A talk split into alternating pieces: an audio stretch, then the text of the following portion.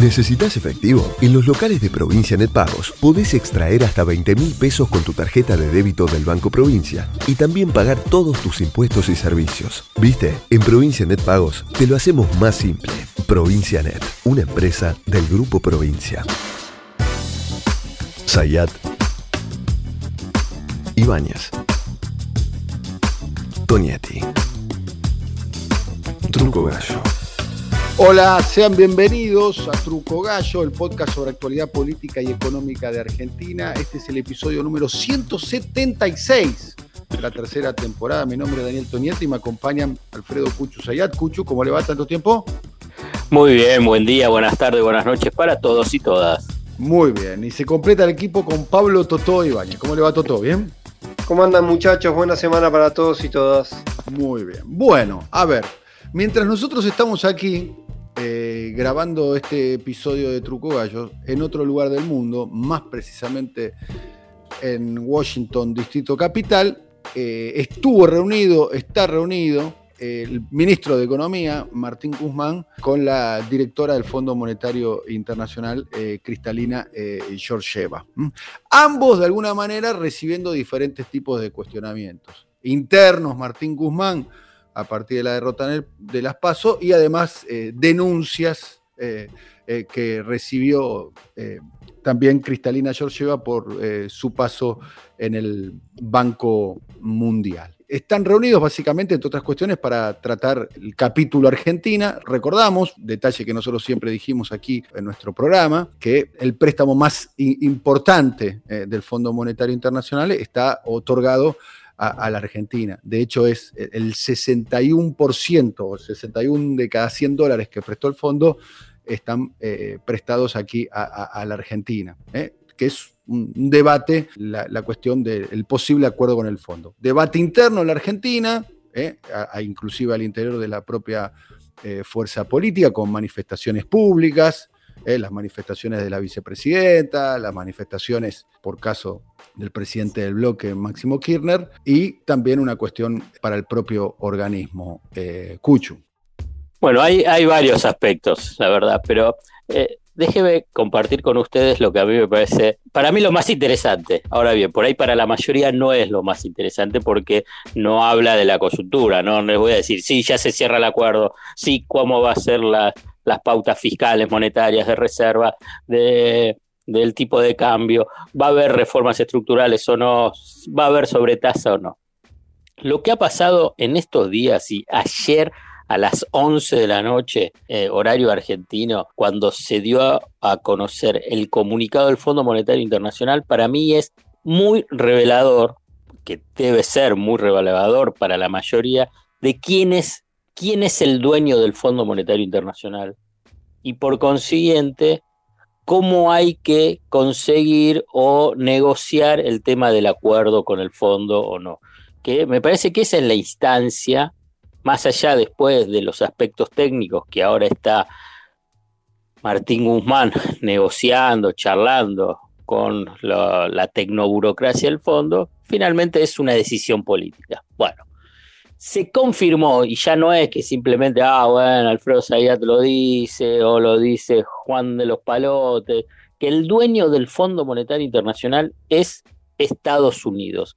Se hace o se deshace en el Fondo Monetario Internacional por las decisiones políticas, políticas que tome Estados Unidos. ¿A qué voy con esto? Cristalina Georgieva salvó su cabeza porque al final el gobierno de Joe Biden, o sea, el presidente con su secretaria del Tesoro, Janet Yellen, decidieron que tiene que seguir Georgieva. Si ellos decidían, bajaban el pulgar, Georgieva dejaba de ser titular del Fondo Monetario Internacional. Y a mí me parece que es muy relevante para tratar de pensar el acuerdo con la Argentina, pensar qué es lo que tiene que hacer la Argentina para conseguir eh, algunas, algún pequeño beneficio en ese acuerdo con el Fondo Monetario Internacional. Lo voy a hacer muy breve, muy, muy breve. Cristalina Georgieva pasó a ser cuestionada, cuestionada a partir de un informe una auditoría externa pedida por el Banco Mundial, que es la línea dura, es la línea dura de eh, el establishment político de Estados Unidos, porque fue quien lo puso, lo puso Donald Trump, no es de Joe Biden. Bueno, y entonces esa auditoría dijo, cuando Cristalina Georgieva estaba en el Banco Mundial, benefició a China supuesta irregularidad en un informe que no le importa a nadie, que se llama Doing Business 2018, que puso a China que en lugar del puesto 85 pasó al puesto 78. ¿Quién puede pensar que van a invertir más, menos en, en China de acuerdo a un informe, a un ranking de ese informe que prepara el Banco Mundial? Totalmente irrelevante, pero totalmente irrelevante. Solamente para las lógicas y dinámicas de las tecnoburocracias financieras, multilaterales y de división de poder y geopolítica, agarró y dijo, bueno, tenemos que sacar la Georgieva. Entonces la pregunta es, ¿por qué había que sacar la Georgieva? Porque los sectores más duros del establishment de Estados Unidos, junto con, y esto es muy, muy importante, con los fondos de inversión más importantes del mundo, y que son más importantes que los bancos, estoy hablando de BlackRock, Templeton, Ashmore, querían también la cabeza de Georgieva. ¿Por qué querían la cabeza de Georgieva? Y esto lo, lo detalló en un interesante artículo el economista Geoff Stiglitz, premio Nobel, profesor de la Universidad de Columbia, mentor de Martín Guzmán y también un, un soporte importante Cristalina Georgieva, porque en, en la negociación con en la reestructuración de deuda que eh, concretó el gobierno de Alberto Fernández, liderado por Martín Guzmán en el Ministerio de Economía, el Fondo Monetario Internacional actuó a favor de la Argentina y no de los, de los grandes fondos de inversión. Y los grandes fondos de inversión te esperan. Y entonces le querían pasar, eh, pasar la factura. Y se la pasaron la factura a Georgieva, llegando a la última instancia y que ayer, ayer las partes más duras que eran Japón y inicialmente Estados Unidos, pero Estados Unidos después se dio vuelta, en cambio tenían el apoyo de los europeos, Georgieva, Alemania, Francia, bueno, salvó la cabeza. Esta extensa introducción extensa introducción, pero que me parece muy, muy relevante para una noticia muy, muy reciente, que es de Cristalina Georgieva siguiendo al frente del Fondo Monetario Internacional, te define qué pasó con el acuerdo con el fondo. Para mí, define. Y por eso eh, Argentina, el gobierno de Alberto Fernández, está enviando muchas señales al gobierno de Estados Unidos para tratar de conseguir dos aspectos importantes para un futuro acuerdo. Punto uno, que se eliminen las sobretasas de interés. Que esto el, para los próximos 10 años implicaría un ahorro de 10 mil millones de dólares, números redondos. Y a la vez también definir un acuerdo a 10 años, un Stand Fund Facility, que sería con 3 o 4 años de gracia, pero con una cláusula novedosa, sería que si aparece un nuevo programa que pueda ser más beneficioso para las partes, y en este caso para la Argentina, la Argentina inmediatamente pasa a ese nuevo programa. Esos son los dos puntos esenciales. Después está todas las discusiones, si querés, técnicas vinculadas con el recorrido fiscal, el sendero fiscal, el monetario, el de las reservas, el tipo de cambio. Bueno, eso es materia para, eh, si querés, para los tecnócratas. Ahora bien, la definición del acuerdo, el pulgar para arriba o el pulgar para abajo, va a ser de Estados Unidos. Alfred, y la relevancia naturalmente de Estados Unidos y, de, aquella gira que se hizo por Europa en busca de apoyos. Vos venís planteando con, bastante frecuencia esta idea de los plazos, de los 10 años, de la posibilidad de que si sale un mejor esquema, un mejor programa de refinanciamiento, em, Argentina se puede sumar, que eso podría funcionar de una manera indirecta como una extensión de plazo adicional, imagino. Ahora, hoy es relevante porque viaja eh, Guzmán se sube a la comitiva eh, Juan Mansur, no para el Fondo Monetario, sino para la reunión con los inversores que va a ser el día viernes en, en Nueva York, pero siempre aparece esta expectativa de cuán cerca se está, cuán lejos está. Y sobre todo, que este es un interrogante que me parece que está cruzando todo, es decir, para el gobierno está la, más difícil la negociación afuera o adentro, porque este fenómeno propio de qué ocurre, como lo decía Daniel al principio, hay observaciones, hay matices, hay posturas bastante marcadas dentro del propio gobierno respecto a cómo sentarse o a qué negociar, en todo caso, con el Fondo Monetario Internacional. Ese mapa, ese, ese juego de posiciones, eh, ¿vos lo, advertís de esa misma manera o crees que, una, que es una especie de juego también de negociación eh, hacia afuera, pero una vez que se cierre, que Guzmán se siente a negociar, eso acaba a tener el mismo acompañamiento hacia adentro del gobierno. Yo creo que es un juego de, roles que están, que están tomando. Incluso vos fíjate, si recordás, me parece que fue en el discurso de Cristina en Escobar, eh, Cristina dijo, bueno, que los DEC sean para pagar el vencimiento de deuda con el Fondo Monetario Internacional, cuando semanas anteriores, eh, incluso máximo, y hubo meses anteriores un comunicado o una declaración de los senadores. Del de Parrilli, básicamente, sí. Claro, diciendo que los DEC sean para eh, el desarrollo y no para pagarle al fondo. Pero vos fíjate que Cristina después dijo, no, bueno, que se le pague al fondo. Eh, las cuotas que fue de septiembre y la futura que va a ser en diciembre.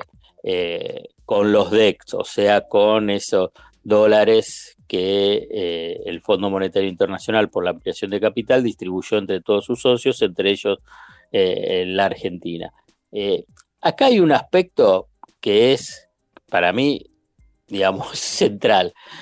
Cualquier cosa que se firme es solamente para ganar tiempo. Digamos, lo, lo, que dejó, con perdón para los que les molesta hablar de, la herencia macrista, yo lo traigo. Lo que dejó eh, eh, la alianza macrista radical es un desastre financiero. O sea, mm. lo, reafirmo, es impagable, es incumplible los vencimientos de deuda a partir del 2025, salvo que, salvo que pueda Argentina, el gobierno de ese momento, tener un acceso fluido al financiamiento eh, de los mercados eh, internacionales.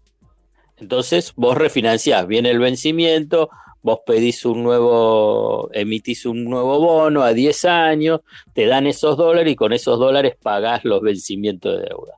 Si no tenés acceso a ese financiamiento, y por consiguiente decir, bueno, ¿qué significa acceso a ese a ese, a eso, eh, esa refinanciación, a eso, a ese mercado? Que ese mercado internacional, que son unos gurkas, que solamente se tienen una fascinación por gobierno de derecha y cuando tenés gobiernos peronistas o gobiernos que sea el kirchnerismo, más o menos lo que quieren es tirarle una bomba, se hace un poco difícil. Yo simplemente te digo un cálculo, números redondos, números redondos, para, para tomar dimensión. Desde el 2025 hasta el 2030, 2025, 2030, cada año tenés de vencimiento de intereses y capital por una renegociación con el Fondo Monetario Internacional, como antes la mencioné, más el vencimiento de la deuda con privados de 16.500 millones de dólares promedio por año. ¿Dónde lo sacas? Eh, digamos, se dan cuenta que eso es impagable, salvo, salvo que te lo refinancie el mercado. Digamos, mm. si no, no lo puede pagar. Argentina no va a generar ni con un ajuste, ni ningún excedente, y ni tener esos dólares. Esos dólares digamos, eh, adicionales para poder pagar, esa, para pagar esos vencimientos. Teniendo en cuenta que tenés demanda de dólares para pago de importaciones, giro de utilidades, el turismo, Está claro que ese, el esquema financiero, el desastre financiero que dejó el macrismo va a ser pagado por largos años por la sociedad argentina. Ahora bien, está esa situación. Entonces, ¿quién firma este acuerdo con el fondo? ¿Quién, quién lo firma? Digamos, eh, Argentina puede firmarlo, podés hacer la gran Duhovne, Sturzenegger, Caputo, firma cualquier cosa, ¿Qué es lo que dice fondo, eh, Cucho no está pidiendo, entre otras cosas, un acuerdo parlamentario, digamos, un acuerdo con las diferentes fuerzas políticas para, aprobar este acuerdo. Por lo menos trascendió eso, o sea, no solo que, lo firma, sino que se necesita por lo menos eh, mayorías parlamentarias. No va a haber, vamos a decirlo ahora. Eh, eh, eh, eso es parte de una propuesta que puso Martín Guzmán, que claramente es, es, para mí hoy es inviable políticamente. Inviable políticamente por la oposición e inviable políticamente a nivel de la, al interior del Frente de Todos. Y la verdad, eso es simplemente para plantear lo que esta idea de decir, bueno, hay un acuerdo político de todos para que, para que esta, este, esta, esta negociación con el fondo es que tiene un aval parlamentario.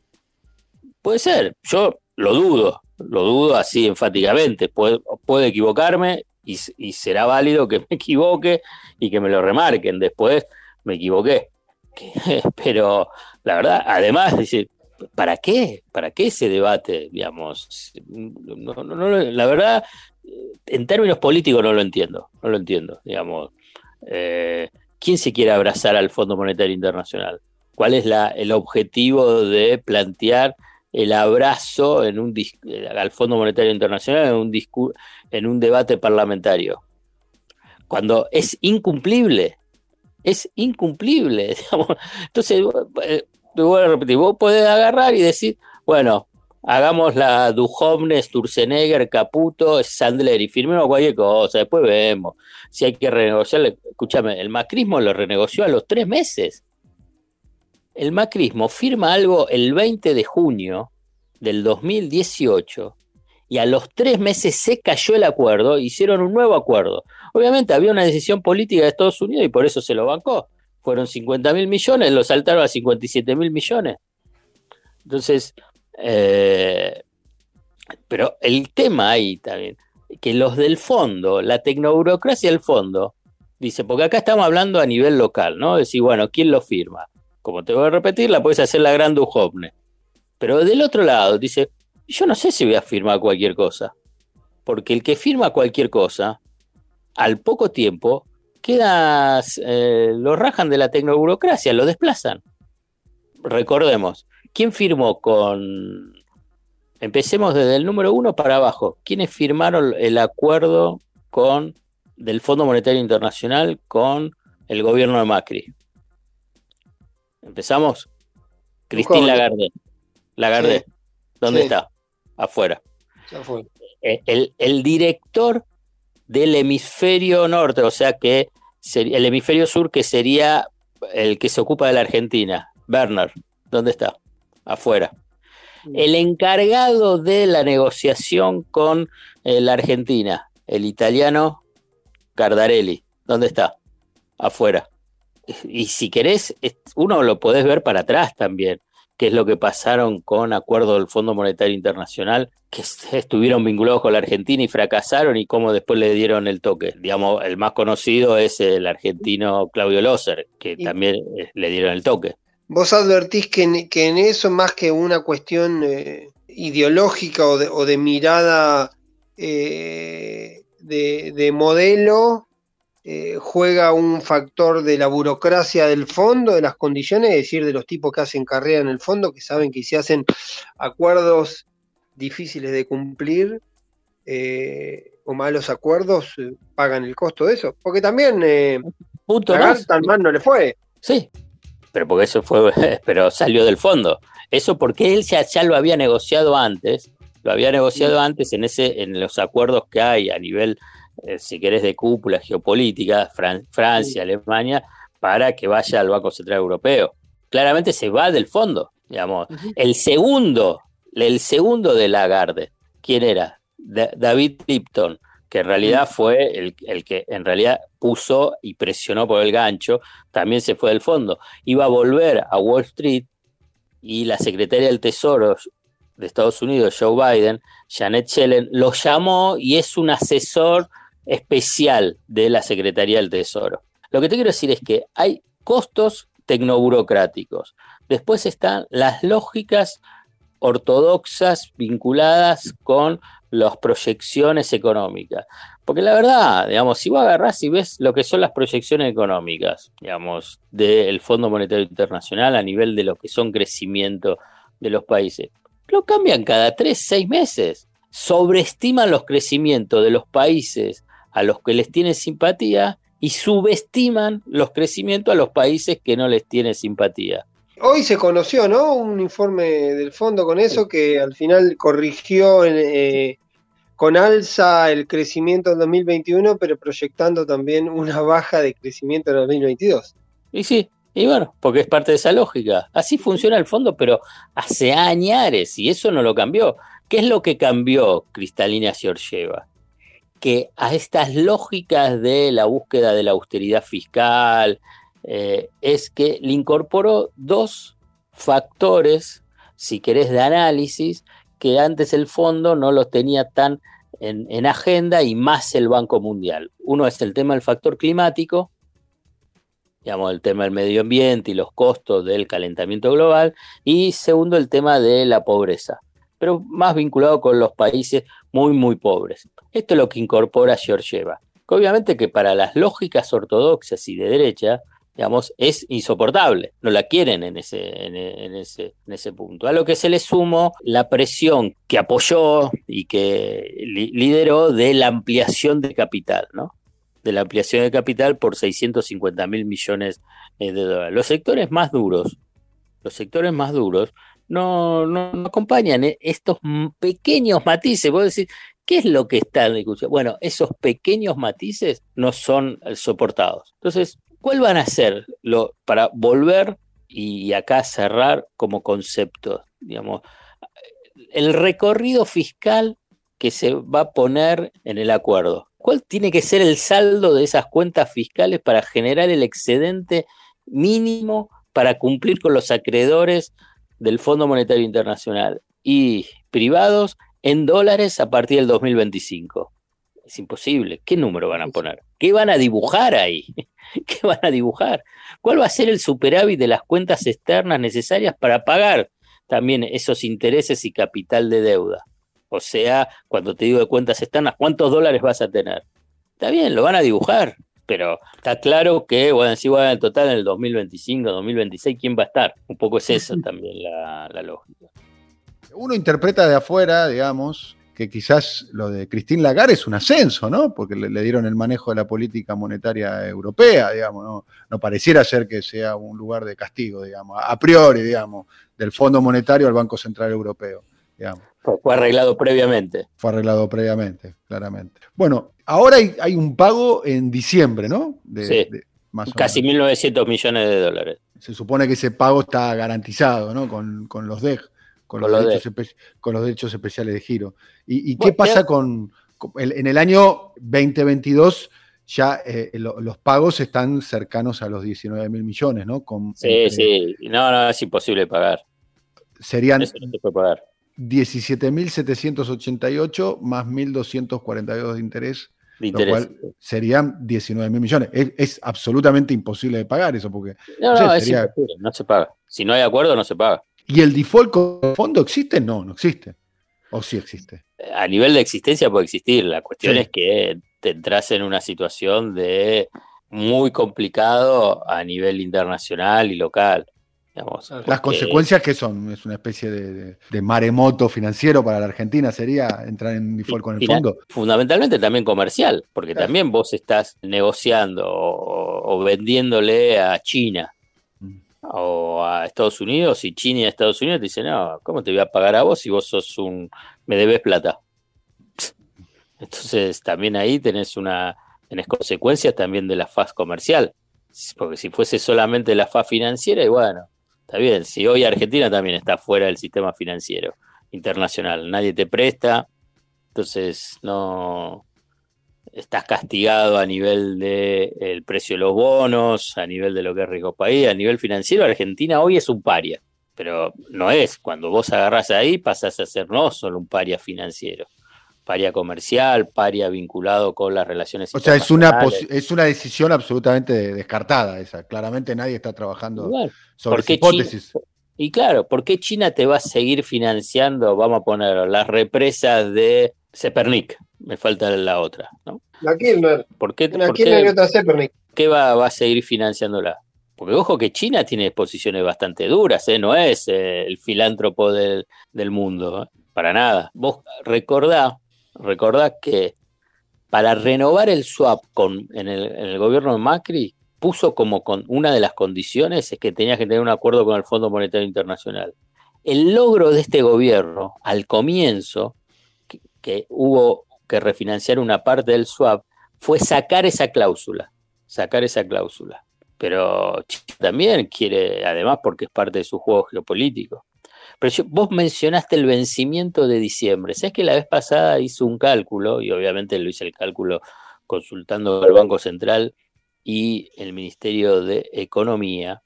Vos sabés que la Argentina, el gobierno de Alberto Fernández, desde el comienzo de su gobierno hasta este pago de diciembre, si lo cumple, digamos, si, si no se logra refinanciar antes, pues es cuánto salieron, cuántos dólares salieron de las reservas de pagos de intereses y capital del Fondo Monetario Internacional 2020-2021. ¿Cuánto? 5.700 millones de dólares. Impresionante.